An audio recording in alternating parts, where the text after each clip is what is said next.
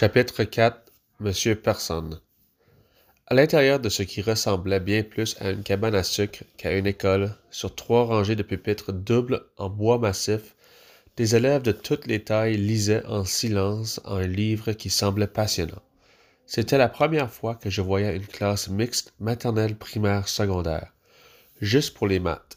Ça devait être une joyeuse pagaille avec des petits qui apprennent à compter à des grands en train de faire les dents sur des problèmes d'algèbre. Devant, à côté du grand tableau noir, une carte du monde défraîchie à une vieille horloge occupait ce qui restait d'espace. Le bureau de l'enseignante était perché sur un genre de scène, probablement pour lui permettre de mieux se faire voir. Thérèse est allée rejoindre sa place à pas de souris à l'avant de la classe. À côté d'une autre petite fille dont la tête dodolinait de fatigue, les plus vieux, installés derrière, m'ont regardé furtivement du coin de l'œil, presque sans bouger. Ils portaient tous une salopette. Chez nous, les seuls hommes à porter la salopette sont les pompiers et les pêcheurs. Excusez-moi, madame, où est-ce que je peux m'asseoir? Mademoiselle, je suis mademoiselle Lafrenière. Ah, excusez-moi, mademoiselle Lafrenière. Est-ce moi qui pose les questions, ici, sauf si je vous en donne l'autorisation? Je ne saurais tolérer qu'on vienne troubler la paix et l'ordre qui règnent dans cette classe par des fanfaronnades, monsieur. Personne. Pfff. Monsieur Croteau? Le mot fanfaronnade vous fait rire? Comme hier le mot cretin et avant-hier le mot pétarade? Pfff. Le pauvre gars qui s'appelait Croteau faisait tant d'efforts pour ne pas éclater de rire que les veines de son cou étaient grosses comme des réglisses. Venez ici, monsieur Croteau. Nous allons tous de suite tenter de dompter cette fâcheuse manie. Le grand gaillard n'a même pas protesté. Il a suivi le doigt de l'enseignante qui lui indiquait où se mettre à genoux en face du tableau. Le corps bien droit, il n'a rien ajouté, non, plus grand. Elle lui a enfoncé sur la tête un ridicule chapeau pointu en papier. Au lieu de rire, les autres élèves ont repris leur lecture comme des moutons obéissants. Première fois de ma vie que je voyais ça. Elle en imposait la prof maintenant, vraiment. Puisque vous êtes déjà debout, nous allons continuer la révision du catéchisme. Avec vous, monsieur Personne. Je m'appelle pas Personne. Je ne vous ai pas autorisé à parler. C'est vrai, excuse, excusez. Problème de mémoire, sans doute. Non, c'est juste que taisez-vous. Vous serez autorisé à parler quand je vous aurai posé une question. Comme elle se mettait dans tous ses états et que son chignon menaçait de se défaire à chaque nouvelle secousse de sa tête, j'ai décidé de me taire.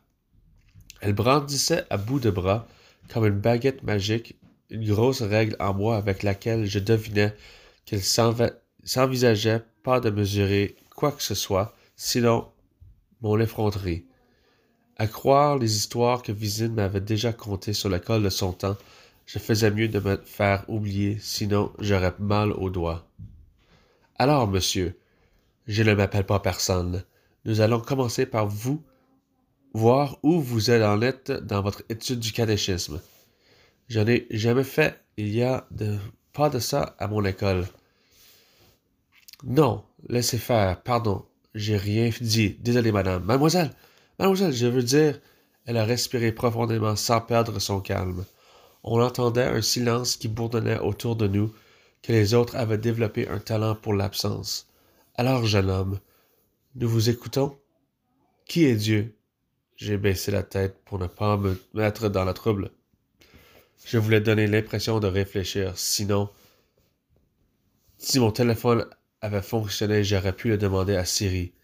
De quel Dieu parle-t-elle pour commencer? Toutes les religions en ont un, au minimum. Quand ce n'est pas des milliers. Comme en Inde, j'ai même pensé à Crinini. Dieu est un petit pingouin en peluche plein de morve séchée, mademoiselle. Répondez, monsieur Personne. Euh, de quel Dieu parlez-vous exactement? Vous ne savez pas qui est Dieu? Non, désolé vraiment. Je suis un peu mêlé. Mademoiselle Langevin, oui, mademoiselle. Une fillette s'est redressée sur sa chaise, toute raide, comme si sa colonne était transformée en manche de balai. Pourriez-vous éclairer cette brebis égarée, mademoiselle Langevin? Oui, mademoiselle. La mademoiselle Langevin s'est levée, a joint ses petites mains blanches avant de prendre un, haut air, un air hautain, pas de son âge. Elle n'aurait pas été plus sérieuse si on lui avait demandé de faire un discours devant l'ONU. Elle n'avait pas encore dit un mot que l'enseignante trépignait de contentement. Dieu est un esprit infiniment parfait, mademoiselle. Et peut-il y avoir plusieurs dieux ou plusieurs esprits infiniment parfaits, mademoiselle Langevin? Non. Il ne peut y en avoir qu'un seul. Où est Dieu? Dieu est partout. Il remplit le ciel et la terre. L'enseignante était radieuse, auréolée de bonheur comme si toutes ces belles choses étaient de son invention et parlaient d'elle. Les réponses de la bergère étaient récitées comme une fable apprise par cœur. Sa voix sonnait comme elle, celle d'un répondeur automatisé. Monsieur Personne, je vous offre une deuxième chance. Euh, non, pas nécessaire. Ok, go, je suis prêt. Qui est la mère de Jésus? La mère de Jésus? Je ne connaissais même pas le gars. Encore moins sa mère, mais j'ai joué de prudence pour que tout le monde reste calme, même le chignon de la prof. Un esprit full infiniment parfait? Comment? Euh, un esprit très infiniment parfait. Non, monsieur Personne. Non. Marie n'est pas un esprit très infiniment parfait. Tout d'abord, Marie est une femme. Ma mère s'appelait Marie et elle était full infiniment parfaite. Je ne voyais pas le rapport avec les femmes. Je me suis autorisé une petite question. Les femmes peuvent être euh, des esprits infinis? Mais non! Pourquoi? Taisez-vous, taisez-vous, vous êtes une impertinence diabolique. Les élèves ont retenu leur souffle. Heureusement qu'elle était jeune, autrement j'aurais eu peur qu'elle fasse une crise cardiaque ou quelque chose de grave. Vous allez immédiatement sortir de la classe et partir en corvée d'eau pour que nous puissions finir l'étude du catéchisme sans que le malin plane sur nous. Au mot malin, les petits à l'avant de la classe ont poussé des hi de terreur.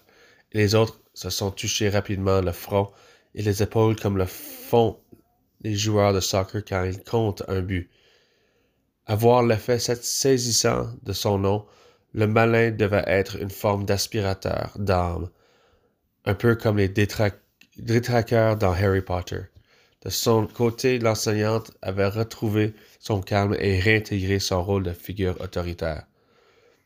Profitez de ce moment pour vous recueillir, monsieur Personne, en souhaitant que votre âme puisse encore être sauvée. Ah, ok, désolé, je voulais pas vous déranger. C'est bon, allez, j'ai levé le bras pour obtenir le droit de poser une question en toute légalité, en souhaitant que ce soit la façon de faire ici. Oui, monsieur Personne? Est-ce qu'il y a un téléphone quelque part, à moins que quelqu'un ait un cellulaire? Le mien marche pas. On s'est mis à me regarder comme si j'étais un extraterrestre. Alors j'ai empoigné le sac d'eau que l'enseignante pointait du doigt et je suis, je suis sorti dehors. J'allais peut-être trouver des gens moins occupés pour répondre à mes questions compliquées. Faut que je mette de l'eau dedans, c'est ça? Sont où les toilettes? Guillaume Couture, accompagnez cette âme perdue jusqu'au puits, s'il vous plaît. Oui, mademoiselle. L'espèce de grand échalas qui portait son nom s'est empressé de se lever et de me pousser gentiment à l'extérieur. Voilà assurément mieux pour moi être là que cette que dans cette classe.